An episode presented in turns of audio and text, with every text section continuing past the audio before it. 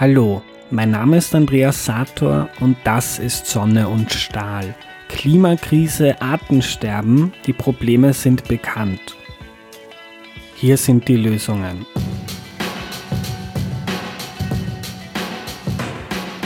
So, meine Lieben, die zweite Staffel wendet sich dem Ende zu. Heute möchte ich euch ein Gespräch vorspielen, das ich mit dem deutschen Ökologen Thea Czantke geführt habe.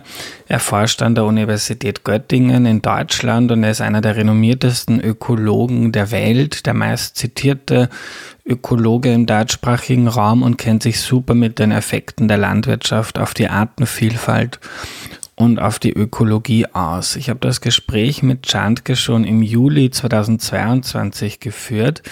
Keine Sorge, das ist nicht veraltet, denn wir sprechen über Themen, die wahrscheinlich in zehn Jahren so noch genauso aktuell sind. Eigentlich war nicht der Plan, das ganze Gespräch zu verwenden. Darum sagt Chantke manchmal auch so Dinge wie, er müsste das jetzt noch irgendwo nachschauen zum Beispiel. Aber ich habe das Gespräch eins zu eins so belassen, wie ich es geführt habe, mit einigen wenigen Anmerkungen, die ich dann zur Verständlichkeit noch beigefügt habe. Ich finde es das gut, dass ihr da mal nachhören könnt, wie so ein Recherchetelefonat von mir aussieht. Normalerweise spiele ich ja hier, wenn dann, nur Interviews ab äh, die man dann anders und flüssiger führt. Und das ist jetzt wirklich einfach ein Telefonat, wo ich jemanden anrufe und Dinge besser verstehen möchte. Wir reden über Pestizide, über Biolandwirtschaft, Strukturvielfalt in der Landschaft, das Artensterben, mögliche Wege daraus, Spannungsfelder zwischen Klimawandel und Biodiversitätsförderung und so weiter. Ich wünsche euch gutes Zuhören.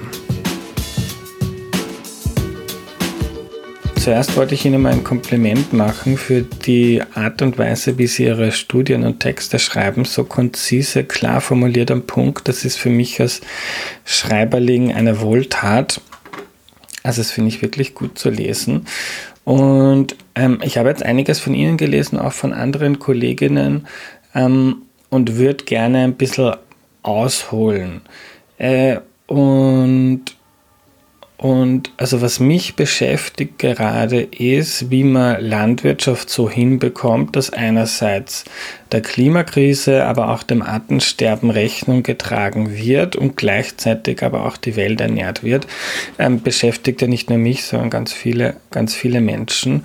Und jetzt weiß ich, dass das Klima ist jetzt nicht Ihr Schwerpunkt, aber, aber wenn ich mir das so in den Raum stelle und diese ganz große Frage, ähm, wie schaut denn die Landwirtschaft aus in 2040 oder 2050 in Deutschland und Österreich, wenn, ähm, wenn sie diese verschiedenen ähm, Ziele alle möglichst gut erreicht?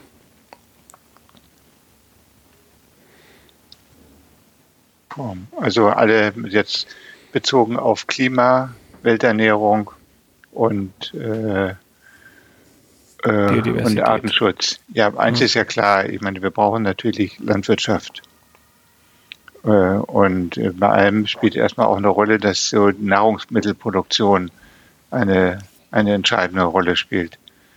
Wobei äh, die Prognosen für die Nahrungsmittelproduktion bis 2050 gehen ja dahin, dass bis zu 70, 100 Prozent mehr Nahrungsmittel nachgefragt werden, als wir im Augenblick produzieren, was zum Teil an der Anstieg der äh, Bevölkerung liegt, nicht? Von jetzt, was weiß ich, sind wir schon knapp bei 8 Milliarden auf oder, oder schon bei 8 Milliarden konkret sogar und äh, werden vielleicht bei 10, 11 Milliarden, sagen wir mal 11 Milliarden landen.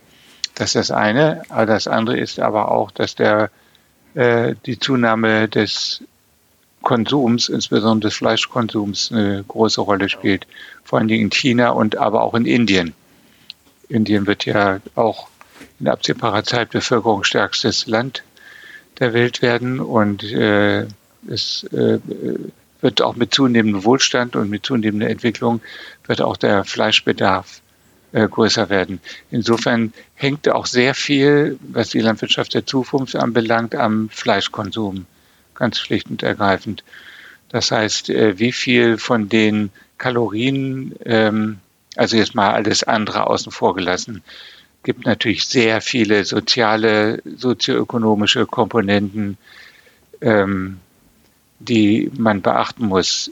Der gibt ja sehr viele Szenarien, die teilweise auch etwas unrealistisch sind. Man kann sich natürlich schon auf die Karte, Landkarte von Afrika und, und Südamerika und so setzen und äh, sich herausbaldowern, wo die besten Gebiete sind, die für Landwirtschaft geeignet wären und die äh, besten Gebiete wären, die man eher für den Naturschutz reserviert und so weiter.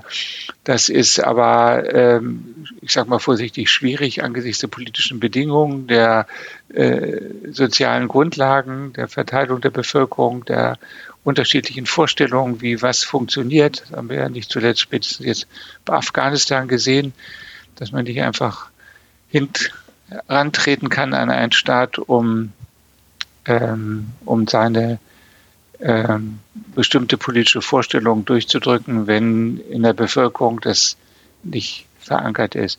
Kurzum, dennoch ist es so, äh, dass der Fleischkonsum sicher eine zentrale Rolle spielt und ähm, ein Runterdrücken des, des Fleischkonsums äh, auch wichtig ist. Wobei Fleischkonsum nicht gleich Fleischkonsum ist.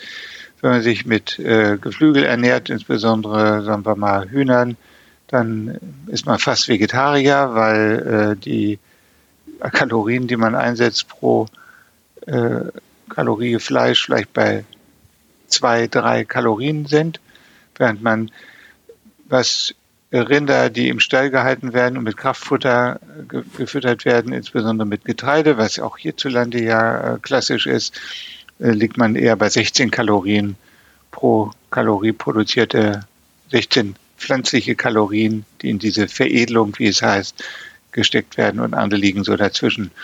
Also ähm, da ist, das ist schon auch eine große Stellschraube. Das ist auch zunehmend auch anerkannt. Auch viele Ökonomen haben inzwischen ähm, sich dem Thema angenommen und auch gezeigt, dass in jeder Hinsicht in Klima, Artenschutz und überhaupt äh, äh, äh, ja die weitere Entwicklung, auch Welternährungsentwicklung daran hängt. Wobei natürlich die Welternährung, ich meine, ich springe jetzt so ein bisschen hin und her, die Welternährung ja auch nicht ähm, ähm, etwas ist, was jetzt einfach an der Menge der Nahrungsmittelproduktion hängt, wie wir sehen. Wir haben zwar viel geschafft in den letzten Jahrzehnten in Sachen Welternährung. Die Anzahl hungernder Leute liegt bei unter einer Milliarde, bei ungefähr 800.000 äh, weltweit im Moment. Die, und damit bei, oh, ich glaube, 7 Prozent oder sowas. Müsste ich jetzt gerade nochmal nachgucken. Während sie in 60 Jahren, glaube ich, lag die Anzahl Hungernder bei also sehr viel höheren, zigfach höheren äh, Prozenten, vielleicht 50 Prozent oder sowas. Da ist also schon ein, habe ich auch in einem Artikel auch verankert, ich könnte es auch gleich nachgucken. Ähm, ähm, ähm, da ist also schon viel passiert. Nichtsdestotrotz verweist die Tatsache, dass wir 800.000 hungernde Menschen auf dem Planet haben, das alles und, und bei gleichzeitig ausreichender Nahrungsmittelproduktion, äh, dass äh, wichtige andere politische Faktoren, Faktoren, soziale Faktoren eine große Rolle spielen. Ja. Wie, also das, Fleischproduktion wäre das eine. Das andere ist, das Ganze ist eine globale Frage die löst, lösen sie nicht in Österreich und wir auch nicht in Deutschland oder auch nicht in der EU, sondern es geht hier auch um globale Verantwortlichkeiten. Und da spielt auch eine zentrale Rolle, ähm, wir sind ja in der EU äh, eine zentrale Rolle, wie wir mit Importen umgehen. Wir sind ja in der EU auch Importweltmeister, gerade von äh, Agrarprodukten, die überwiegend bei uns auch für, zum Beispiel in Sachen Soja äh, für, die, für die Fütterung verwendet werden. Und wir importieren ähm, äh, so viel in der EU, so viel Agrarprodukte, äh, die, oder andersrum, die EU äh, importiert Agrarprodukte, die eine Fläche wie Deutschland benötigte, um sie anzubauen. Äh, und diese Menge, und das findet weitgehend ohne Regulation statt nicht ohne Regulation in dem Sinne, dass die Produktionsbedingungen äh, nicht genauer hinterfragt sind. Also das kann auf Kosten der Regenwaldzerstörung passieren, das kann auf, auf Kosten der Vertreibung der Landbevölkerung passieren, mit Kinderarbeit passieren und so weiter. Und da muss unbedingt auch eine Gesetzgebung her, die da klare Rahmenbedingungen schafft. In Deutschland gibt es ja seit kurzem dieses sogenannte Lieferkettengesetz für die Textilproduktion. Ein erster vorsichtiger Anfang ähm, und eine Zertifizierung, der grüne Knopf, ein erster vorsichtiger Anfang, um die äh, Lebens, äh, die, die äh, Textilproduktion auch oder die Importe auch auf einen umwelt- und sozialverträglichen Boden zu stellen. Die Rahmenbedingungen sind noch sehr wackelig und sehr schwach, aber die Linie, die Richtung ist natürlich sehr wichtig.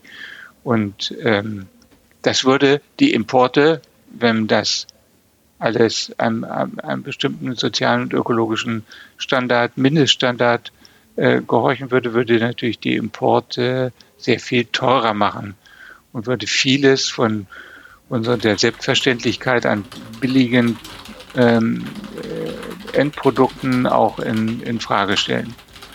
Aber ich meine, wer will schon eine Schokolade kaufen, die mit Kinderarbeit äh, auf der Basis von Kinderarbeit produziert ist, was in Afrika, in Ghana, in der Elfenbeinküste äh, gang und gäbe ist. Also da, klar, da passiert schon auch viel. Es gibt etliche Zertifizierungen mit Fairtrade und äh, organisch, die da schon helfen. Aber ähm, das ist ein, äh, ein, ein wichtiger Punkt. Und wenn es jetzt so um Biodiversität geht in, in, in Deutschland, aber auch in Österreich, ich weiß nicht, wie Sie die Situation in Österreich kennen, ähm, was wäre, jetzt ist ja, ich habe deshalb gefragt, so diese verschiedenen Ziele, auch ähm, was die Erträge betrifft, weil ähm, gerade auch von NGO-Ebene ähm, ist die Antwort dann oft ja einfach. Also ähm, jetzt ist klar, dass die Intensivierung der Landwirtschaft ähm, lokal äh, zu Umweltschäden führt und auch Biodiversität ähm, kaputt macht und dann einfach die Landwirtschaft wieder zu extensivieren, hätte vielleicht ähm, lokal ökologische Vorteile, aber wenn gleichzeitig die Nachfrage nach Lebensmitteln global so stark steigt, ist es dann vielleicht schwieriger. Und auf diese Trade-offs weisen Sie ja auch in Ihren Studien hin. Und das würde mich jetzt interessieren, was wäre so ein ähm, wie, oder vielleicht fangen wir, fangen wir woanders an. Könnten Sie mal aufdröseln, wie ähm, welche Veränderungen in der Landwirtschaft dazu geführt haben, dass so viele Vögel, Insekten und andere Lebewesen und Pflanzen ähm, so stark der Lebensraum ausgegangen ist und die Populationen so stark zurückgegangen sind? Mhm. Ja, nochmal zu Ihrem ersten Punkt mit der Nachfrage. Es ist auch die Frage, dass, da stellt sich ja schon die erste, das erste Problem ist es wirklich die Nachfrage, was die entscheidende Stellschraube ist, oder ist es der effektive Bedarf? Ähm, das sind zwei verschiedene Dinge, die schnell äh, zusammengeworfen werden. Das ist auch das mit dem, mit dem Fleischkonsum. Da kann ja ein großer Bedarf, äh, eine große Nachfrage da sein, aber der Bedarf ist natürlich relativ zu sehen. Ja, die Artenvielfalt hier in, äh, in Mitteleuropa ähm, ist, sagen wir mal, sehr stark eingebrochen nach dem Zweiten Weltkrieg mit der Intensivierung der Grünen Revolution nach dem Zweiten Weltkrieg. Borlaug hat ja 1970 dafür den Nobelpreis bekommen, Friedensnobelpreis für diesen äh, seinen Einsatz für die Intensivierung, Hochertragssorten, mehr Düngung, Mineraldüngung äh, und Pestizideinsatz. Und das hat auch in, in Deutschland zum Beispiel oder hier in Zentral, äh, Europa auch dazu geführt, dass zunehmend natürlich so eine Intensivierung auch stattgefunden hat, sagen wir mal in den 60er, 70er Jahren. Es gibt äh, so Agrarhistoriker, die darauf verweisen, dass äh, noch in den 60er Jahren viele Landwirte sich geweigert haben, Pestizide auf ihren Feldern einzusetzen, weil sie gesagt haben, Nahrungsmittelproduktion und Gifte äh, vertragen sich nicht äh, und äh, da machen wir nicht mit. Das hat sich dann sehr stark gewandelt. Schon in den 70er Jahren wurde, wurden sehr viel Pflanzenschutzmittel oder Pestizide ausgebracht und das hat ja auch zu einer extremen Ertragssteigerung geführt. Insgesamt haben wir in den letzten 100 Jahren vielleicht das Vierfache oder mehr an produzieren wir an Getreide pro Hektar. Äh, also das sind schon, geht es schon auch um gewaltige, gewaltige Effekte. Darüber sind auch ähm, viele, viele Arten auch schon verschwunden. Verstärkt wurde das Ganze auch noch dadurch, dass es, dass die Kosten reduziert wurden, indem äh, die Flächen größer gemacht wurden. Beispielsweise es wurden, also die Flächen wurden immer größer, maschinengerechter produziert. Man hat natürlich durch Hochertragssorten auch die Notwendigkeit, mehr zu spritzen und mehr Pflanzenschutzmittel einzusetzen, als das vorher der Fall war, weil es eben nicht auf die resistenten und äh, äh, robusteren Sorten geht, sondern auf die, die mehr Ertrag bringen und danach auch, auch das Einkommen verschärfen. Auch die Einkommenssituation der Landwirte ist ja im Allgemeinen nicht rosig, sondern es geben ja nach wie vor Tausende von, gerade von kleinen Landwirten ihre Höfe auf. Also so eine Ration, also alle stehen auch unter so einem Rationalisierungsdruck und das ist betriebswirtschaftlich natürlich überaus verständlich, äh, äh, dass sie auch da mit auf diesen Weg gehen. Aber damit verschwinden eben auch, äh, auch die Arten aus den Landschaften. Hat man keine Hecken mehr und, und zum Beispiel Hecken und Gehölze sind, gehören auch mit zu denen, die als erstes mit verschwinden, dass langfristige Strukturen sind, die einfach die Ausweitung und Veränderung äh, der, der eigenen Ländereien ja sehr stark behindern. Also die kann man ja nicht von einem Jahr auf den anderen äh, verschieben. Dann werden äh, den Kleingewässer mehr oder weniger komplett verschwunden in den meisten Teilen hier auch in, in, in Zentraleuropa, was früher ich kenne das selber auch noch als, als Jugendlicher selbstverständlich war, dass man irgendwelche kleinen Tümpel hatte, die ähm, Amphibien aufwiesen, Molche, Frösche und so weiter. Und ähm, das ist, Gott, oh Gott, ja, äh, ist dann, äh, ist dann äh, eben auch verschwunden. Und äh, darüber ähm, ist schon der erste große Einbruch passiert. Interessanterweise ist, dass ja in den letzten 10, 20 Jahren nochmal ein extremer Artenrückgang zu verzeichnen ist, namentlich auch nach 2008, nach der Wirtschaftskrise. Bis dahin ähm, war ja bis 2006 bzw. 2008 gab es ja noch die Flächenstilllegung. Das heißt, es, die, die Politik der EU ging dahin, die Überproduktion an Nahrungsmitteln äh, zu begrenzen, äh, indem man in der, in der EU, indem man zwangsweise, um die Förderung der EU zu bekommen, ähm, bis zu 10, 15 Prozent auch äh, stilllegen musste. Das war ganz am Anfang, das war Ende der 80er Jahre. Anfang der 90er war das häufig auch noch so selbstbegrünte Flächen, also richtige Brachen, Originalbrachen, die natürlich für Ackerwildkräuter und vieles an klassischem Leben, Biodiversität, die mit der Landwirtschaft verknüpft war, ähm, ähm, äh, äh, profitierte. Und in dem, und später wurden dann auch sehr viel angesät und es wurden alle möglichen Formen von Brachennutzung so akzeptiert, die teilweise auch sehr nah an einer intensiven Nutzung waren.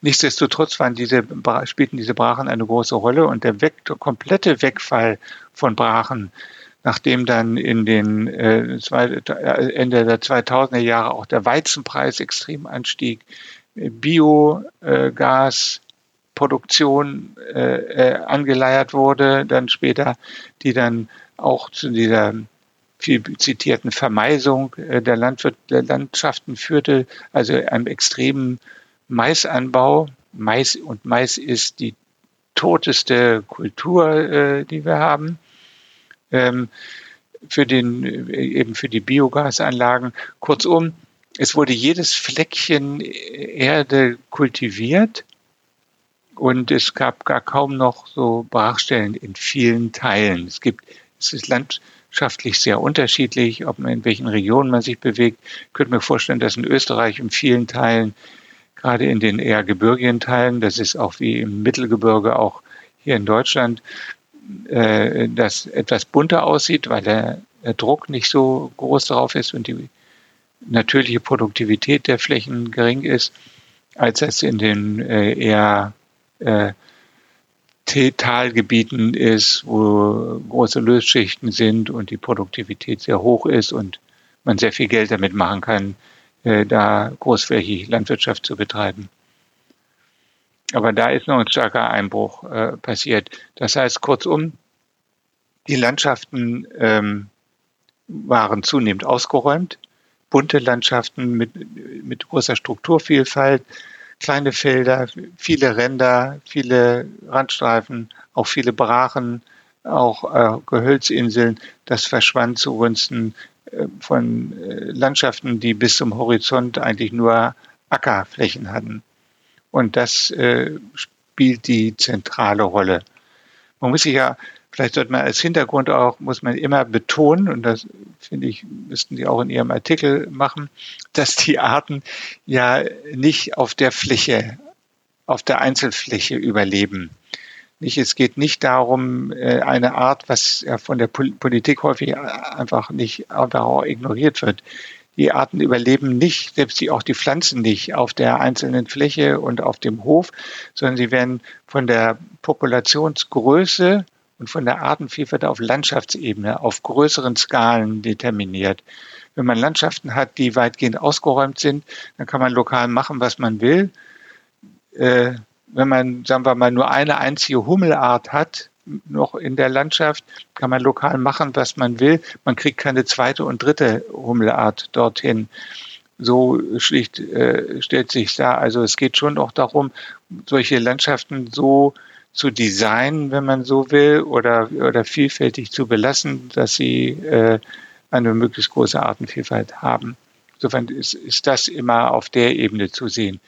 Wenn Sie mal lokal spritzen oder, oder besonders intensiv düngen, das wird schnell in einer bunten Landschaft kompensiert dadurch, dass Sie einen großen äh, Einf Influx von, von äh, Individuen haben, dass sie häufig in Landschaften, die bunt sind und wo lokal eine hohe Intensität ist, im Vergleich zu Landschaften, äh, zu Landschaften, die ähm, also eine hohe, nein, eine hohe Intensität ist, dass dann genauso viele Arten davor kommen wie ähm, bei niedriger Intensität, dass sich das also lokal auch gar nicht so niederschlägt, weil eben diese Invasion, wenn man so will, von, von Pflanzen, Samen, Sporen, von äh, Insekten, von Vögeln und so weiter da die größte Rolle spielt. Jetzt gibt es dann das häufige Argument oder Gegenargument, dass diese Intensivierung, diese ähm, Homogenisierung der Landwirtschaft zu deutlichen Ertragssteigerungen geführt hat, was dann wiederum ähm, ja eigentlich ganz viele andere Flächen davor bewahrt, global, ähm, dass sie auch zu, ähm, ähm, zu landwirtschaftlicher Fläche werden. Äh, gleichzeitig ähm, hat diese Intensivierung ja auch dazu geführt, dass sich die Nahrungsgewohnheiten ändern, dass bestimmte Dinge sehr billig wurden, dann vielleicht die Nachfrage weiter steigt. Wie, wie, wie stehen Sie zu diesem Argument? Ja, theoretisch ist das sicher, sicher richtig, wenn man, sagen wir mal, auch bei uns äh, 10 Hektar Ökolandbau von Getreide, sagen wir, von Weizen anschaut und das mit 10 Hektar Ökolandbau, äh, konventionellen Anbau vergleicht, dann muss man sagen, dass dann eben im Ökolandbau nur 50 Prozent geerntet wird.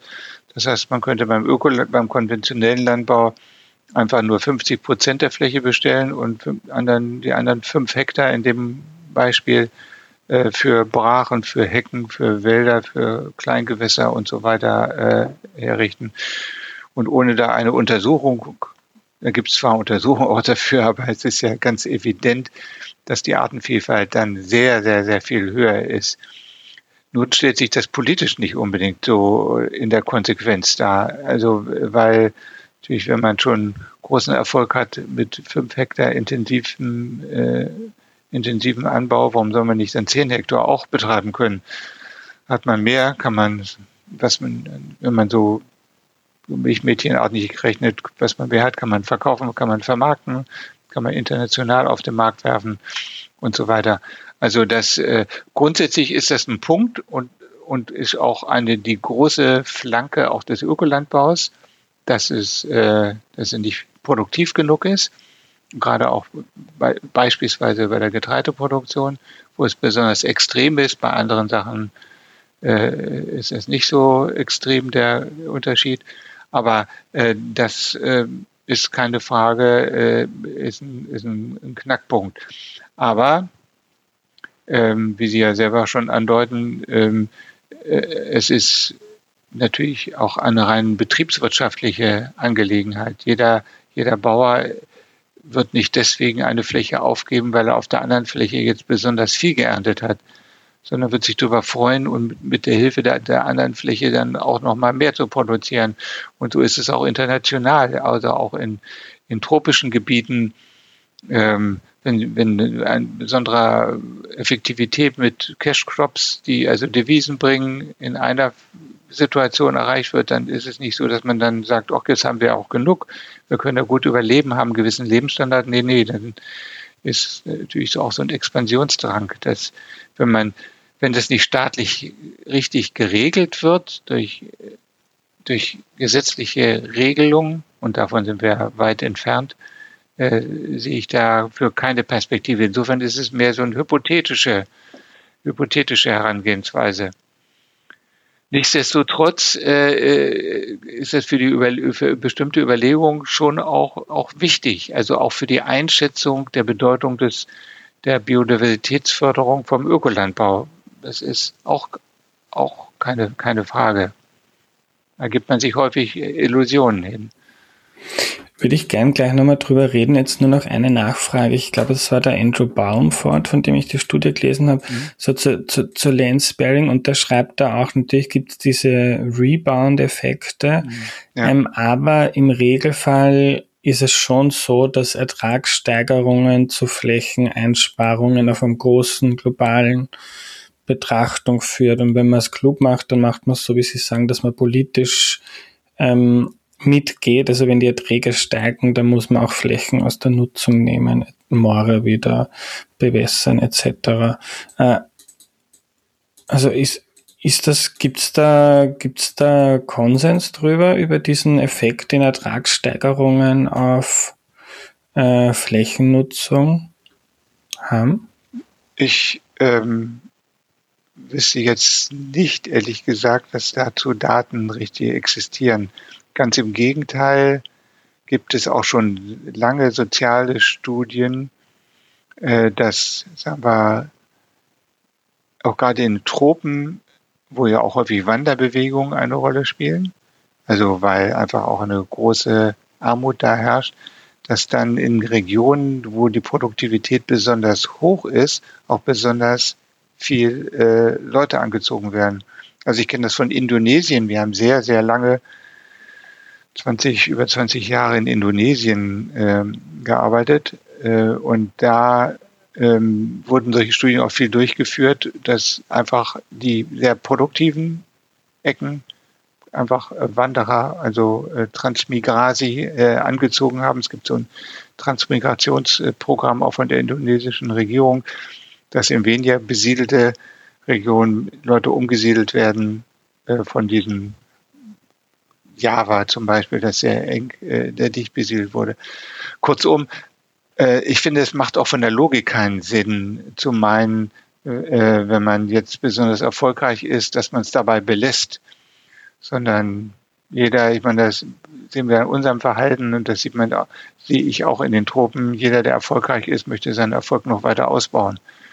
Und ähm, da es gibt andere die das nicht so sehen. Es gibt ja so in der traditionellen Ökobewegung, sagen wir mal ursprünglich auch von Demeter ja in den, äh, vor 100 Jahren, äh, über 100 Jahren äh, gegründet, gibt, und da gibt's viel, gibt es viele, auch, auch in den anderen äh, Sachen, viele so sehr, ich sag mal, idealistische Landwirte, denen der Erhalt der Natur ein großes Herzensanliegen ist und die von daher ähm, auf, auf viel Einkommen verzichten zugunsten na, dieses Wohlfühleffekt in einer schönen Umgebung zu leben, auch was zu tun für die, für die Gesellschaft, für die Umwelt, für die Biodiversität.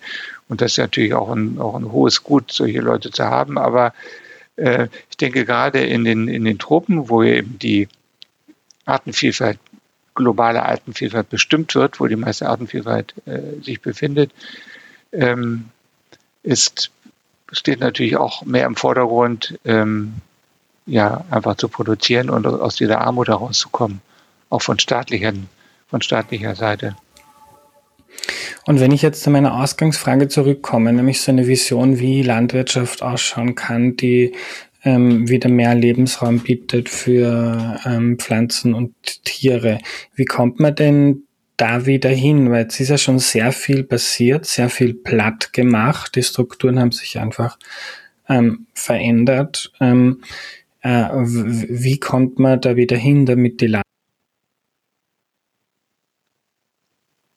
Ja, jetzt dieser aktuelle Ausgangspunkt auch in diesem, dieser Arbeit, die ich da geschrieben hatte, in, in, in Transcend Ecology and Evolution, ähm, war ja zu sagen, äh, man müsste, man darf sich jetzt nicht nur darauf kaprizieren, den Ökolandbau mit in die EU, äh, mit auf äh, EU-Zertifikatsebene zu forcieren und dann zu meinen, man hätte alle Probleme der Landwirtschaft erledigt, was ich im Augenblick bei der Politik so etwas sehe mit dem äh, Green New, äh, New Deal zum Beispiel, dass man meint, wenn man jetzt also oft 25 oder 30 Prozent Ökolandwirtschaft hat, dass man dann klimaschonender produziert, biodiversitätsreicher produziert, äh, äh, sozialer, äh, die soziale Seite auch besser auffängt und so weiter. Das stimmt in gewisser Weise auch, aber man muss sich natürlich auch die Quantität angucken von Beitrag zum Klimawandel, von Beitrag zum, äh, zum Biodiversitätsschutz. Und mein Plädoyer wäre, sich das sehr viel expliziter anzugucken. Also nicht einfach zu sagen, das ist so ein Nebeneffekt, den man hat, sondern sich lieber expliziter anzugucken, was würde in unseren Agrarlandschaften wirklich am meisten äh, die Artenvielfalt fördern. Und da fällt dann der Ökolandbau ähm, relativ knapp wenig ins Gewicht mit seinen im Mittel äh, 30 Prozent höheren Artenzahlen. Da fällt eben sowas, wie ich auch da geschrieben hatte, ähm, wie eine starke Ver Verkleinerung der, der, der Flächengrößen viel stärker ins Gewicht. Also wenn wir ein, zwei, ein oder zwei oder mal wir auch drei Hektar große Flächen hätten, also eine klein strukturierte Mosaiklandschaft, äh, hätten wir ein Vielfaches an Arten und nicht einfach nur äh, 30 Prozent mehr. Da gibt es gut, gute Untersuchungen, gut belegte Untersuchungen, die das zeigen. Dasselbe gilt auch für die ähm, die Fruchtfolgen, also für die Anzahl von Kulturarten, die angebaut werden, weil das erhöht auch die Heterogenität und diese Mosaikstruktur der Landschaften. Und Heterogenität in den Bedingungen ist einer der besten Vorhersagefaktoren für Artenvielfalt, also quer durch alle Gruppen. Man darf ja nicht nur immer auf eine Gruppe gucken, meinetwegen Pflanzen oder nur Bienen oder so, sondern sollte versuchen, ja auch mal möglichst viele, äh, ein, ein, eine große Breite auch an Artenvielfalt anzugucken. Und das spielt auch eine Rolle. Und man braucht auch immer naturnahe Elemente. Also sowas wie, und es gibt gute Hinweise darauf, dass so ein Grenzwert von 20 Prozent naturnahe Elemente auch ein äh, Schlüssel dafür ist. Da gibt es auch Modellstudien, das kann man sich selber machen, indem man so selber sich äh, mit kleinen äh, Dominosteinen, sagen wir mal, ein Landschaften konstruiert und per Zufall Dominosteine rausnimmt und dann sieht man, dass bei der Übergang zu, zu unter 20 Prozent auf einmal zu einer extremen Isolation führt, der Restflächen. Und Isolation ist äh, eine ganz oder, oder Vernetzung ist ein ganz wichtiger Punkt, weil wie ich anfangs schon sagte, die Arten auf größeren Skalen leben und sie müssen, um die Ressourcen in den Landschaften nutzen zu können, auch durch diese Landschaften einfach äh, äh, migrieren können oder, oder sich ausbreiten können. Und solche Randstrukturen werden von vielen Arten auch als Linie benutzt, um äh, reinzugehen. Über eine 20 Hektar Getreidefläche fliegt keine Biene mehr, beispielsweise.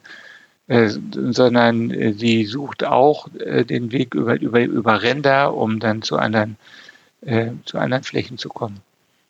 Also das wäre dann, hätte man auch eine Ressourcenvielfalt auf kleinem Raum und würde das machen. Das würde damit einhergehen, dass man nicht notwendigerweise Produktivität verliert, man weder durch den Anbau vieler Früchte noch durch den äh, Anbau äh, auf kleinen Flächen verliert man wirklich an Produktivität, aber der Aufwand wird größer. Äh, und der, der Kostenaufwand, weil man häufiger die Flächen anfahren muss. Man kann nicht einfach, einfach durchfahren und dann äh, nur hin und wieder mal wenden, man muss viel häufiger wenden und so weiter. Das ist äh, äh erhöht die Kosten erheblich, aber ich meine, die, der ganze Anbau hier in Mitteleuropa lebt auch von den Subventionen und von den Rahmenbedingungen. Das ist dann einfach eine Frage auch, welche Stellschrauben man vorzugsweise bedient.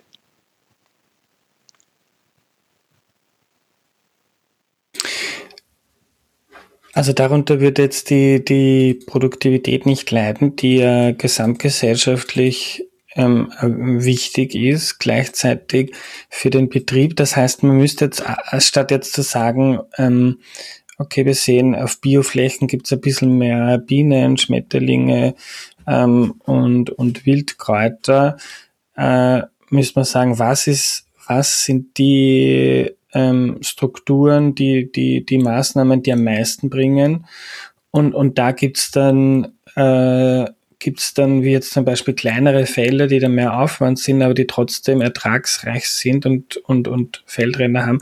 Also gibt es Dinge, wo man diesen Trade-off zwischen Biodiversität und Produktivität, ähm, wo der deutlich kleiner ist als bei, oder vielleicht sogar gar nicht vorhanden, wie bei ähm, zum Beispiel beim Biolandbau. Ähm, das heißt, das müsste man einfach in der Förderlandschaft ähm, integrieren, dass man eine Förderung bekommt, wenn die Felder, also wenn man bestimmte Feldränder hat oder Blühstreifen dort anlegt. Weil alleine das Feld zu teilen ist ja, ähm, bringt das auch schon was, wenn man dann verschiedene Dinge anbaut oder, oder geht es dann auch zentral um die Feldränder?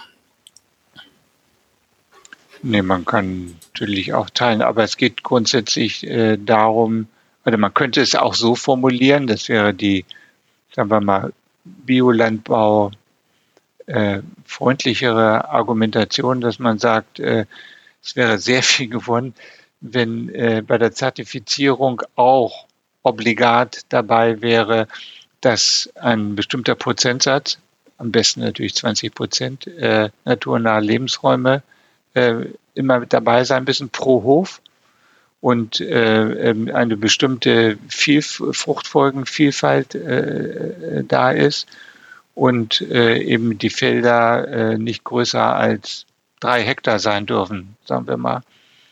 Ähm, dann, da hätte man schon, äh, schon einiges, einiges gewonnen oder manchmal sogar nur zwei Hektar oder ein Hektar, je nachdem.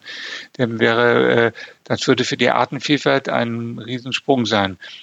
Noch ein größerer Sprung ist sicher, wenn es nicht auf die im Augenblick ja unter zehn Prozent liegenden äh, äh, Flächen des Ökolandbaus beschränkt wäre, sondern man den Rest mitnehme. Selbst wenn der New Deal klappen sollte, dass äh, Ökolandbauflächen auf, auf 25, 30 Prozent äh, erhöht werden, ähm, bleibt denn, bleiben ja noch die 70 Prozent übrig und ähm, die unsere Landschaften dominieren.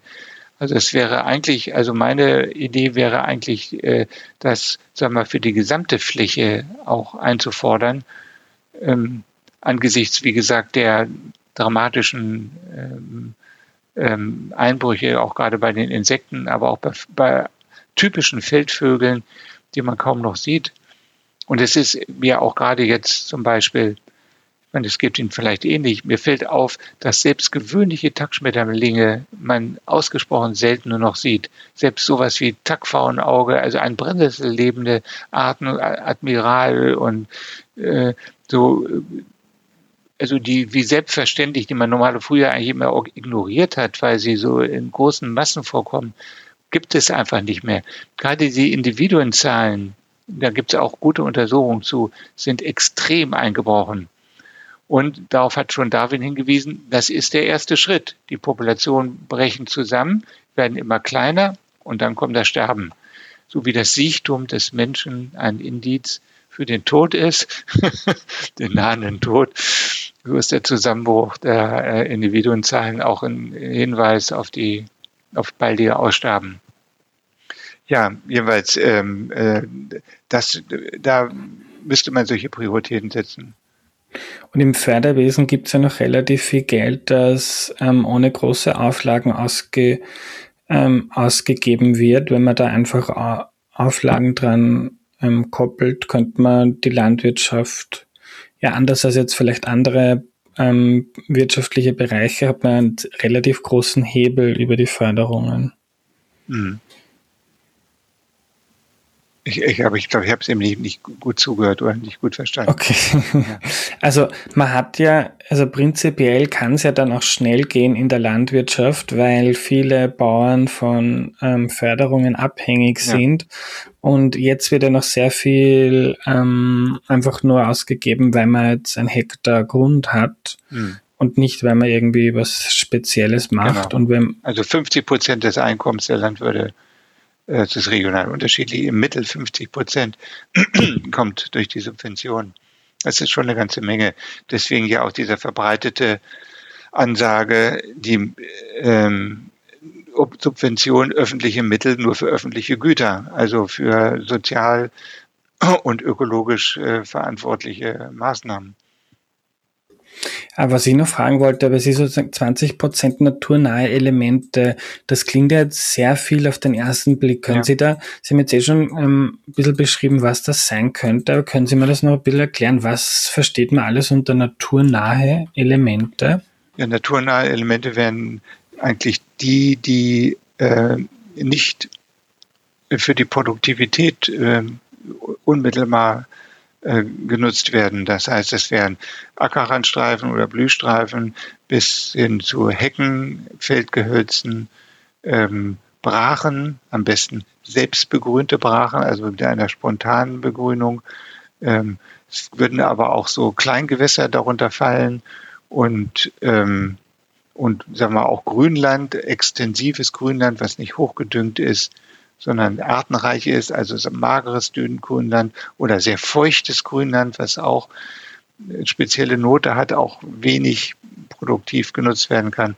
Das sind alles Rückzugsräume für äh, viele Arten, viele Vögel beispielsweise, aber auch sehr, sehr viele Insekten. Und von denen könnte auch, die könnten dann auch partiell die äh, in, in die Flächen nutzen. Ich meine, viele Arten befinden sich auch auf den Ackerflächen. Man denkt ja immer, solche auch konventionell genutzten Ackerflächen, die wären tot oder wüstenartig. Hat mal jemand, ich glaube, Dahl war das, gesagt, das wären Wüsten mit Schmuckrand, wenn ein Ackerrandstreifen drumherum ist. Das trifft so nicht zu. Äh, in der, wenn die, wenn der, das, das trifft zu, wenn ähm, zum Zeitpunkt der Einsaat oder wenn das, wenn die Erde braun und offen da liegt, dann ist ist das eine sehr relativ tote Angelegenheit. Aber sobald eine gewisse Produktivität dort ist, wandern massenhaft Spinnen und räuberische Käfer und andere ein. Und man hat eine relativ große Artenvielfalt dann auch auf diesen Flächen, die dann natürlich zum Zeitpunkt des Abreifens und der Ernte dann wieder verschwinden, überwiegend sterben, aber auch zum Teil eben auch in die Nachbargebiete abwandern. Mhm. Und, und jetzt kann ich mir vorstellen, wenn das jetzt wirklich ähm, umgesetzt werden sollte, dass da der Aufschrei kommt, der, ähm, der Bauernvertreter, äh, das senkt die Produktivität enorm. ähm, kann man 20 Prozent naturnahe Flächen ähm, ohne große Ertragseinbußen umsetzen? Nö, 20 Prozent sind 20 Prozent. Also jetzt, wenn Sie vorhin den Baumfonds, äh, Andrew Baumfonds äh, da, da, zitieren, dann, äh, der dann sagt, ja, irgendwann ist auch genug. Oder wenn man jetzt schon so hoch intensiviert hat, dann könnte man ja auch äh, äh, dann bestimmte Bereiche eben außen vor lassen. Dann müsste man das in Kauf nehmen. Das ist sicherlich alles eine gesellschaftliche Entscheidung, äh, was man machen will und was man nicht machen will. Letztlich, ähm, das kann man ähm, natürlich geht alles ist entweder mit mit Kosten oder mit Produktivität Produktivitätseinbußen verbunden. Das ist eine Frage der der Prioritäten und sicherlich ist Artenvielfalt auch nicht alles, aber ich finde Artenvielfalt ist schon ein ganz zentraler Punkt äh, den man sehr wohl äh, dagegen aufrechnen kann, nicht? Wie viel Gewinn man äh, es braucht, um das Aussterben von bestimmten Arten äh, in Kauf zu nehmen oder andersrum, wie viel Produktivitätseinbußen will man, kann man in Kauf nehmen, um zu sagen, dafür erhalte ich so und so viele Arten tatsächlich in meinen Landschaften und in meinem Land oder vielleicht sogar bundes äh, weltweit. Ähm, das sind, letztlich sind es politische oder gesellschaftliche Entscheidungen. Ich glaube, da ist in der Bevölkerung schon eine große Bereitschaft da. Man, ich meine, die, eigentlich lehrt der Ökolandbau auch, wie groß die Bereitschaft ist, ein Mehr zu bezahlen. Ähm, das äh, ist ja die, dass der Ökolandbau so gut dasteht finanziell im Augenblick, liegt ja weniger an der staatlichen Unterstützung als vielmehr daran, dass der Konsument bereit ist, diesen äh, Aufpreis zu zahlen, insbesondere beim Fleisch, wo dann ja auch jeder sehr krasse Bilder von quälerischer äh, äh Tierhaltung vor Augen hat, aber auch bei, bei anderen äh, pflanzlichen Produkten. Das heißt, in einer bestimmten Schicht der Bevölkerung zumindestens, die jetzt hier vielleicht bei 10 Prozent zu beziffern ist, ist diese Bereitschaft sehr wohl da, ähm, dafür mehr auf den Tisch zu legen. Also die Bereitschaft, es zeigen ja Umfragen, die Bereitschaft so im Interview ist sehr hoch. Glaube, liegt bei 80 Prozent, ähm, zu sagen, dafür bin ich bereit, mehr zu zahlen. Faktisch an der Theke äh, schrumpft es dann doch sehr auf eine, auf eine kleine Minderheit, Minderheit zusammen. Und vielleicht wird es auch äh, eben auch auf 30 Prozent hochgehen. Bei uns ist es auch eine Frage des Lebensstandards und so weiter. Wenn man jetzt die, der augenblicklichen Krisensituation sich anguckt, ähm, äh, jetzt mit der mit der mit den Ener Energieschwierigkeiten ähm, gibt es ja auch schon Beobachtungen, dass der Verkauf von Ökolebensmitteln schon zurückgeht zugunsten von konventionellen, einfach weil mehr Leute jetzt jeden, Euro umdrehen hm, aus Angst, die äh, kommen, kommen in irgendeine kritische äh, Versorgungssituation. Das finde ich sehr spannend, weil das ist, wenn man, wenn man jetzt über ähm, Nachteile von Ökolandbau schreibt, öffentlich wie ich, dann kommen oft ähm, gute Gegenargumente. Ähm, das eine ist, also zum Beispiel die, die, die, die Konsumentinnen von, von, von Bio ähm, essen meistens weniger Fleisch, sind bereit, wenig äh, mehr zu zahlen, ähm, interessieren sich mehr dafür, ist größeres Bewusstsein, auch bei den Bauern oft ein größeres Bewusstsein für Ökologie. Ähm, wie ich mal eine Studie ähm, zitiert habe, ähm, ist dann auch gekommen, also wo es darum geht, dass jetzt zum Beispiel, genau, das war eh ihre Studie, dass die, ähm, dass ein Blühstreifen und so Feldränder wichtiger sind als jetzt das, was auf dem Feld passiert, ist dann auch so die Kritik gekommen, ähm, gerade diese Dinge, die da gef gefordert werden, diese Landschaftselemente, die gibt's traditionell auch eher noch bei den Biolandbauern, die kleiner arbeiten und die mehr drauf schauen. Aber was dann, glaube ich, auch ihr Punkt ist, wenn man jetzt Bio von einer kleinen Nische zu 30, 40, 50 Prozent macht und das dann teilweise auch industriell hergestellt wird, ähm, dann gibt's halt in der Förderung ähm, Dinge, die man sinnvoller machen kann. Ja, vor, allem, vor allen Dingen ähm, bin, ich, bin ich dann auch ein Freund äh, nicht nur von Empfehlungen, sondern von äh, tatsächlichen Regelungen dabei. Es ist richtig, dass die Bioverbände äh, vieles äh, empfehlen, also naturnahe Bewirtschaftung auch im Sinne von äh, Flächen von, äh, lassen. Also gibt eine Flut an Sachen, auch lange Fruchtfolgen zu haben.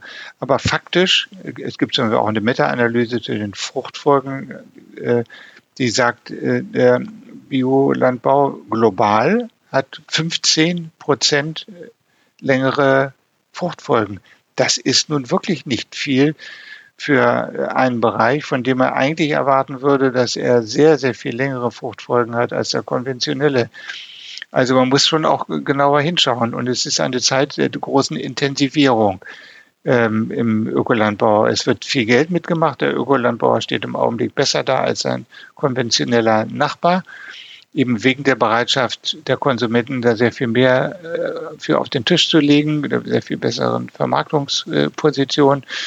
Und dann gibt es eben auch, ähm, zum Beispiel in, in dem ehemaligen Ostdeutschland insbesondere, äh, in den neuen Bundesländern äh, gibt es sehr große Ökolandbaubetriebe, die haben 20, 30 äh, Hektar Felder. Die sind, würde man auf den ersten Blick überhaupt nicht unterscheiden von einem konventionellen ähm, Feld. Und es gibt eben sehr viel, was angebaut wird in absolut lebensfeindlichen oder wenn man so will, oder biodiversitätsfeindlichen Bedingungen unter Glas, unter Plastik. Also die Tomate aus Holland, die mag zwar äh, ökozertifiziert sein, aber da kommt kein einziges Insekt mehr vorbei in, in diesen ähm, Plastikhäusern oder oder äh, und in, in Andalusien äh, der Gemüseanbau unter, unter den Plastikdächern, den Land, in den Landschaften, sagen wir mal in der Region Almeria, die komplett bedeckt sind von Plastik. Wenn man das vom, von mit einem Luftbild sieht, ist es erschreckend. Man kann kaum noch sehen, wo Boden ist. Da werden dann eben, wird dann eben Paprika und Gurke und Zucchini und so weiter angebaut und entspricht zwar diesen, äh, ist zwar ökozertifiziert, ökozertifiziert, zu inzwischen zu über 10 Prozent in Almeria. Da habe ich erfreulicherweise auch Daten dazu gefunden. Aber ähm, das hat natürlich mit biodiversitätsfreundlichen und umweltfreundlichen Landbau nichts mehr zu tun. Und das sind auch die Dinge, die, wenn Sie in, den, in Ihren Edeka gehen oder Rewe oder in Österreich in entsprechenden Supermarkt und vorne in die Gemüseabteilung gucken, das sind alles äh, der Produkte, die nicht so idyllisch auf dem Bauernhof produziert wurden, wie man das so vielleicht sich idealerweise vorstellt. Also die Paprika kommt dann meinetwegen aus Almeria, die schöne gelbe, rote Paprika. Die Zucchini ohne jedem Flecken, auch wenn sie Öko-Zucchini ist, eben auch aus diesem Bereich, wo noch kein einziger Insekt oder Vogel mal je vorbeigeschaut hat.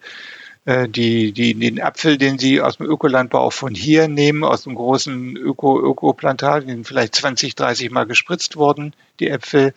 Die Weinflasche, die im Angebot ökozertifiziert daneben steht, ist vielleicht kommt von einem, vielleicht von einem Weinbauer, der auch 20, 30 Mal äh, gespritzt hat, auch ökozertifiziert, Kupfersulfat, was in, dort auch eingebracht werden muss, weil eben gerade beim Gemüse, Obstbau, Kartoffeln, äh, auch der Ökobandbauer den Krankheiten nicht Herr wird, wenn er nicht, wie es heißt, ein natürliches Bekämpfungsmittel einsetzt. Aber mit dem natürlich und ähm, künstlich oder synthetisch äh, der Auseinandersetzung, das ist also ohnehin auch etwas fragwürdig. Ich meine, auch bei, bei Pharmazeutika werden Sie und ich auch nicht auf Phytomedizin unbedingt setzen, sondern ich bin auch froh, dann eine Medizin lieber zu schlucken, die nicht die, ganze Vielfalt an toxischen, möglicherweise toxischen Stoffen hat, sondern wo tatsächlich der Stoff isoliert wurde, äh, der mir auch konkret hilft. Also dass Aspirin nur dabei ist und nicht ein Extrakt aus, aus, äh, aus Weide. Ja, ähm, das wäre dann auch so eine, ein, ein, bei den vielen Pros und Kontras dessen, was Bio geleistet hat, ist dass ja diese Unterscheidung zwischen künstlich und natürlich ist ja auch was, was Bio in den Köpfen vieler Menschen mhm. verankert hat. Ja. Das heißt, wenn man eben Pyretrum aus Chrysanthemen gewonnen, ist dann eben was ganz anderes, eben biokonform als Insektizid im Vergleich zu dem normalen Pyretrum, was äh, Leute kaufen oder auch Landwirte kaufen im Agrarhandel.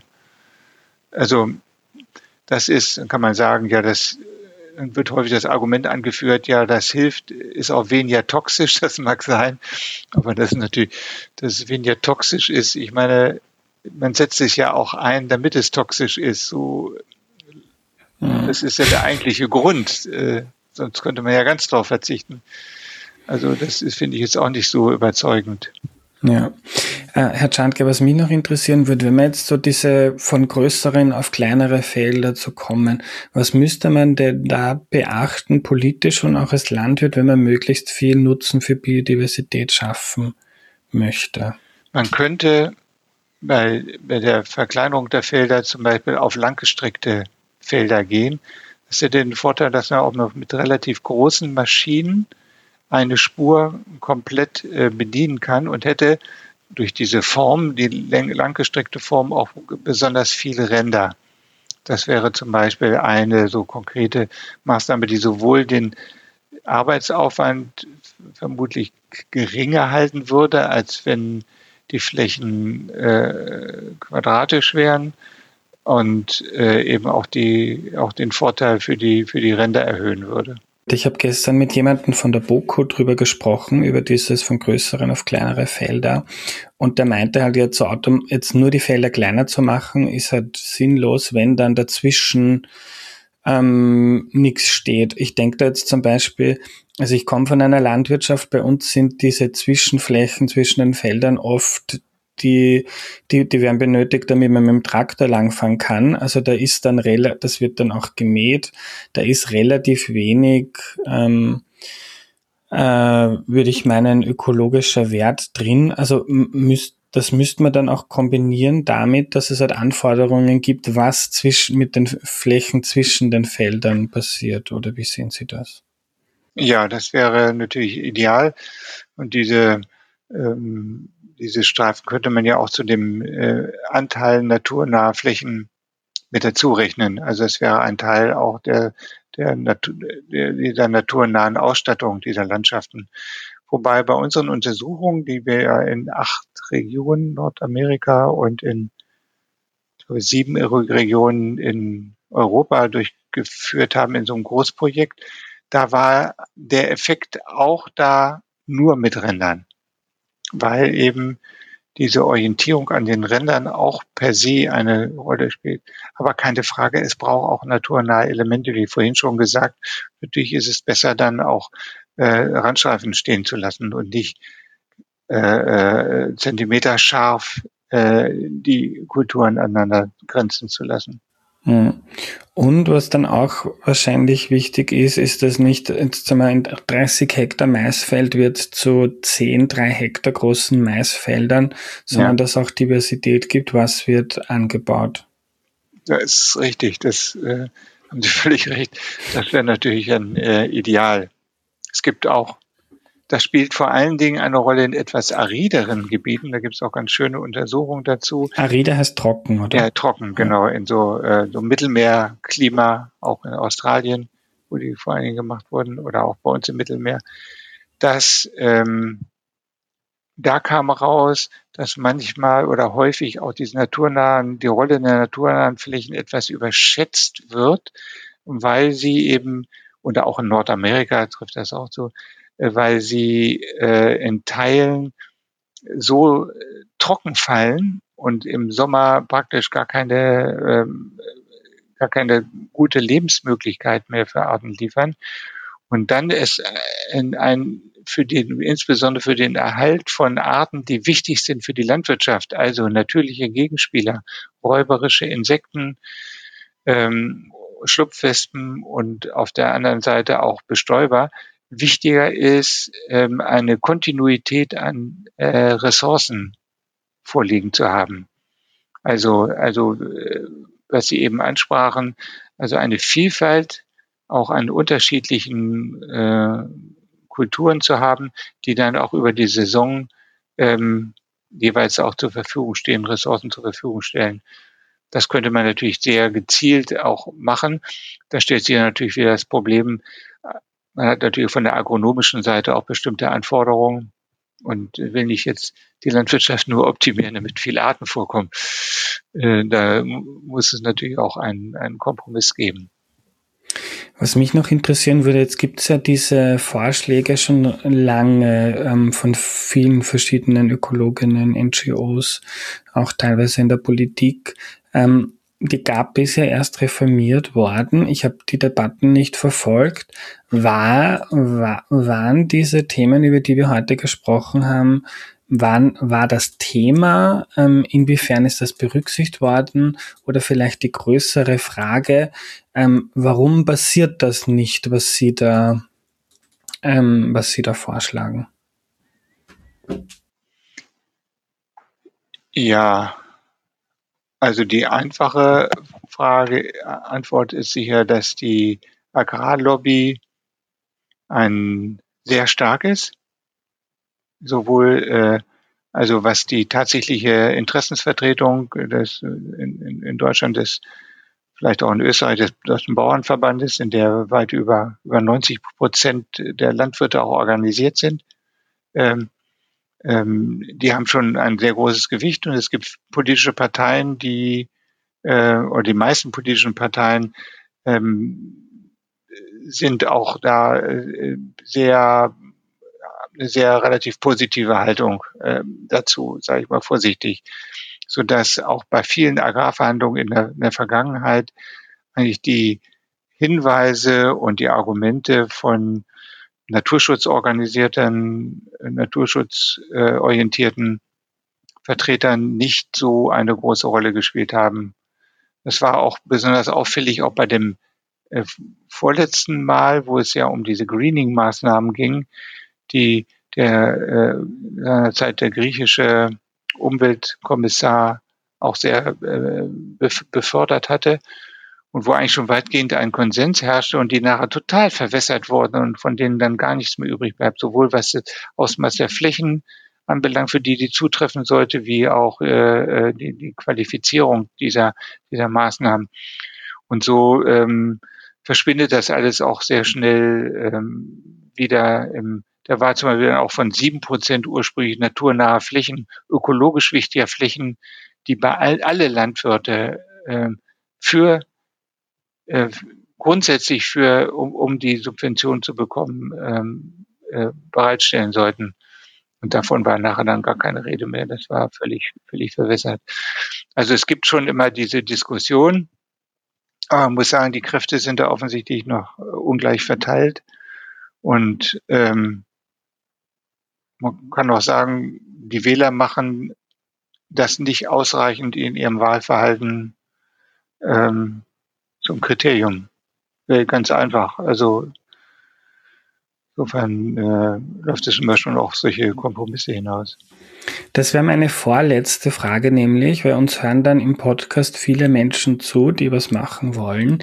Ähm, jetzt als Bürger, Bürgerin, als Konsument, Konsumentin, ähm, was, was lernt man denn aus diesen ähm, Forschungsergebnissen für das eigene Verhalten? Jetzt ist mal das Thema Wahlverhalten angesprochen worden. Klar, aber wenn, wenn es geht mir selber so, ich habe eigentlich immer Bio gekauft, ähm, dann, dann hört man ihnen zu, liest teilweise die Studien auch von anderen und dann ist man irgendwie verunsichert, ja, was, wie mache ich es denn jetzt richtig oder ist das jetzt eh alles wurscht? Gibt's da so ähm, ähm, müssen sie auch nicht machen, wenn sie sagen, dass man als Wissenschaftler nicht, mag ich nicht. Aber gibt es so Ratschläge, was das jetzt für den Einzelnen und die Einzelne heißt? Ja, ich würde mal sagen, an erster Stelle steht vielleicht äh, das politische Engagement dafür, dass äh, unsere Umwelt artenreich und bunt erhalten bleiben soll, beziehungsweise die Landschaften wieder äh, lebenswert werden und, und für Erholung sich stärker eignen, als es im Augenblick der Fall ist. Und dieses politische Engagement oder gesellschaftliche Engagement, kann man auch sagen, spielt sicherlich eine entscheidende Rolle. Denn es ist ja nicht so, dass das einzelne individuelle Verhalten so löblich es ist, jetzt die möglicherweise die entscheidende Stellschraube ist. Trotzdem denke ich, dazu gehört dann auch bei dem individuellen Verhalten eben auch nicht ein Treiber des Fleischkonsums zu sein, insbesondere nicht von rotem Fleisch. Äh, und äh, wenn dann, sagen wir, Geflügel zu essen, weil, wie gesagt, für die Geflügelproduktion nur wenige pflanzliche Kalorien benötigt werden, also da ist man noch auf der, äh, auf der sicheren Seite dass man ähm, ja eben da äh, be bewusst einkauft und vielleicht auch in seinem Umfeld solche Landwirte äh, unterstützt, die besonders umweltfreundlich und, und engagiert äh, äh, produzieren. Das halte ich auch, auch für einen wichtigen Punkt.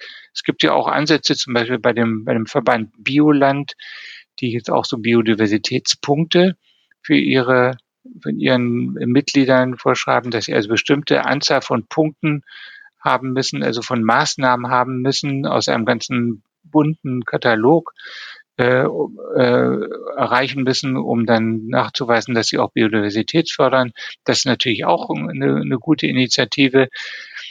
Ähm, da könnte man äh, sich auch dafür einsetzen, also sich auch die, die, die einzelnen Verbände genauer anzugucken könnte sich auch zum Beispiel Demeter-Produkte angucken. Man muss sich natürlich bei Demeter vor Augen führen, dass es ein, ein Verband ist, der äh, anthroposophisch orientiert ist, der auch den Lehren von Rudolf Steiner anhängt, wo sehr viele mystische Elemente und antiaufklärerische Elemente dabei sind. Deswegen ähm, wäre ich zum Beispiel würde ich mich viel lieber für Naturland- oder Biolandprodukte entscheiden, wenn ich äh, vor der Alternative stände.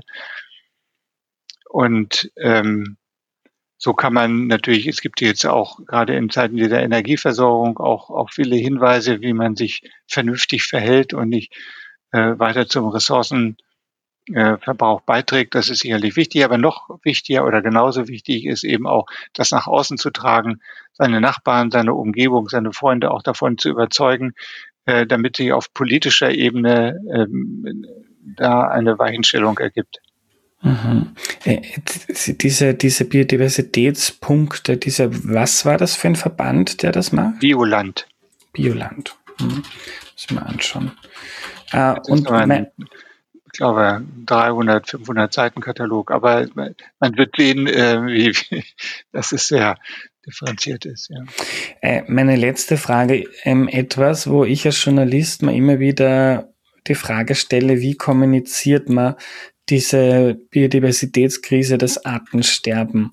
Ähm, wenn man jetzt manchen Leuten erzählt, so auf der Windschutzscheibe siehst keine Insekten mehr, denken sich vielleicht auch einige, so bin ich eh froh, das Ge Geziefer ähm, nervt ja nur und ob jetzt irgendwo ein Rebhändel oder eine Feldlerche herumläuft oder fliegt, ähm, wie, wie betrifft mich das schon? Und dann gibt's so irgendwie diese große Erzählung, auch der ähm, inspiriert von den planetaren Grenzen, dass wir mit vielen verschiedenen Dingen den die, die ökologischen Rahmenbedingungen, die wir zum Leben brauchen, kaputt machen und dass uns das ähm, ähm, sowohl Klima als auch Biodiversität in unseren Lebensgrundlagen gefährdet, wenn man da nicht was macht.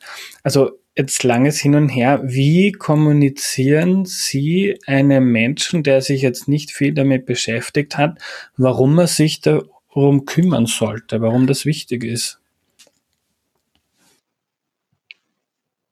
Äh, das erste und wichtigste Argument finde ich, äh, äh, dass Leute sich darum kümmern müssen aus ethischen und moralischen Gründen und dass sie sehenden Auges äh, dieses Aussterben und Verschwinden äh, von Hunderten, Tausenden, Hunderttausenden von, von Arten einfach eine, ein Vandalismus ist, äh, der auf, auf denjenigen zurückfällt, der eben so argumentiert. Genauso wie man den Kölner Dom oder andere Kulturdenkmäler nicht einfach zerstört, obwohl deren Erhalt eine Menge Geld kostet, so sollten wir genauso darauf achten, dass bestimmte Vögel, bestimmte Schmetterlinge, andere Insekten und so weiter äh, erhalten bleiben und auch zur Vielfalt und zur Erlebnisvielfalt unseres Planeten und äh, unserer Umwelt beitragen.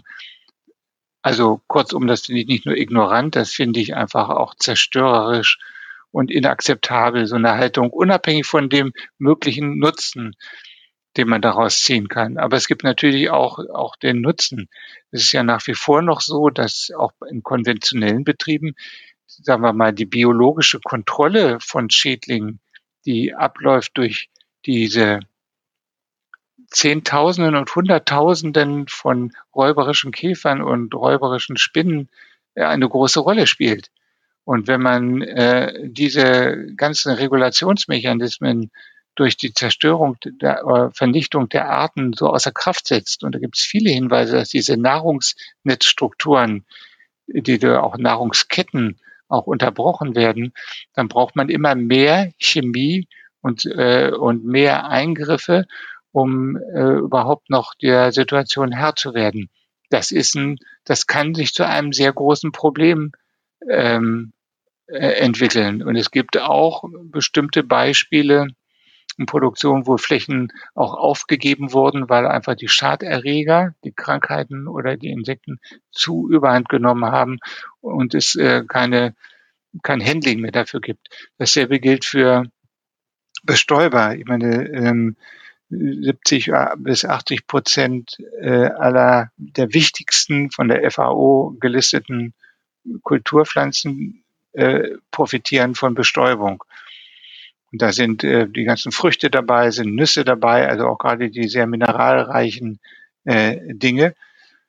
Man soll sich nicht täuschen, dass so viele Grundernährungsmittel wie Reis, äh, Getreide, Hirse ähm, keine Bestäubung brauchen. Auch bei Soja zum Beispiel ist auch gezeigt, dass äh, Soja ähm, von Bestäubung äh, profitiert in ihrer Produktivität.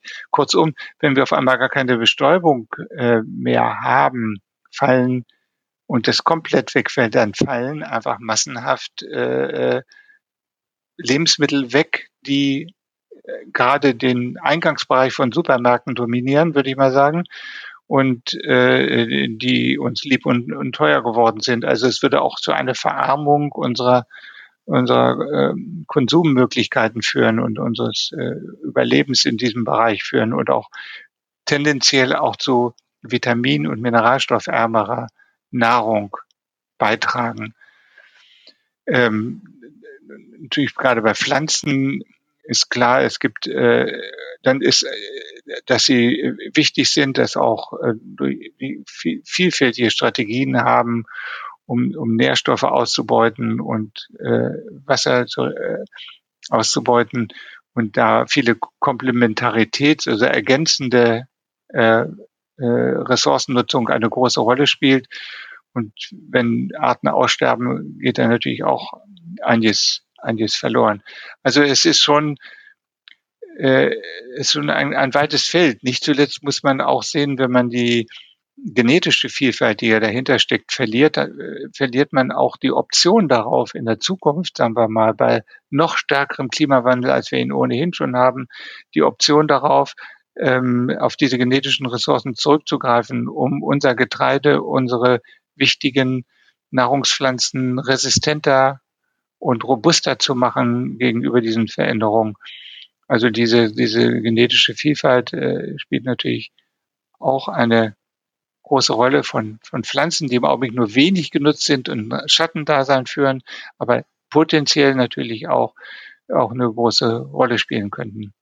Herr Czandke, vielen, vielen herzlichen Dank, dass Sie sich so ausführlich Zeit genommen haben. Es ist wirklich ein hochinteressantes Feld. Ja, danke für Ihr Interesse. So, großartig, dass du bis zum Ende zugehört hast. Ich finde, das war ein tolles Gespräch, für mich sehr lehrreich. Ich hoffe, das war auch für euch interessant. Die zweite Staffel kommt jetzt dann zum Abschluss. Kommende Woche gibt es noch eine Zusammenfassung aller Dinge, die ich gelernt habe bei meinen Recherchen und dann ein extra Interview, eine Bonusfolge in voller Länge, ein Gespräch von mir mit Harald Grete, von dem ihr einzelne Abschnitte schon in den bisherigen Folgen gehört habt. Heute bleibt mir nur mehr Danke zu sagen. Dieser Podcast lebt ja davon, dass die Leute, die ihn wichtig finden, ihn auch finanziell unterstützen. Bis zum Ende der zweiten Staffel wollen wir 100 Freunde äh, der Sonne, so nenne ich die UnterstützerInnen, sammeln von den 100 haben wir schon 95 erreicht, also fünf Leute brauchen wir noch. Wenn es ein paar mehr werden, ist auch nicht tragisch. Mach bitte mit unter sonne und stahl.at slash Freunde und jetzt möchte ich mich noch einmal namentlich bei den 95 bedanken, die schon mitgemacht haben. Danke an Nora, Thomas, noch ein Thomas, Emanuel, Franz, Susanne, Danke Christian, Hannes, Angelika, Michael, Rudolf, Ursula, Thomas, Gloria, Benjamin, Barbara, Julia, Raphael, Michael, Patricia, Robert, Aaron, Evelyn. Danke an Claudia, Severin, Richard, Marlies, Philippe, Susanne, Petra, Victoria. Danke Jasmin, Oliver, Karl, Philipp, Veronika, Chiara, Peter, Martin, Günther. Danke an Thomas, Susanne, Eva, Wilhelm, Peter, Roland, Gerhard. Danke Rudolf, Tobias, Johannes, Ingrid, Michi. Danke Helga, Peter, Iris, Auguste, Peter, Rea. Danke Brigitta, Ronald, Fanny, Andrea, Lorenz, Barbara, Irina, Georg. Danke Katharina, Daniela, Karina, Jan, Christoph. Danke Helmut, Johannes, Traude, Bernhard, Chiara, Werner. Danke Johannes, Gudrun, Michael, Heinz, Fanny, Eva, Annelies. Danke Sigrid, Augusta, Christina, Ernie, Violetta, Julia, Marleen, Roman. Und danke an Erik, Veronika, Daniel und Anja. Es ist eine Riesenehre, dass so viele von euch dieses Projekt so wichtig finden, dass in diesen schweren Zeiten mit Inflation und Co. bereit sind, das finanziell zu unterstützen. Vielen, vielen herzlichen Dank dafür. Ich hoffe, wir hören uns nächste Woche. Bis dahin eine gute Zeit, euer Andreas.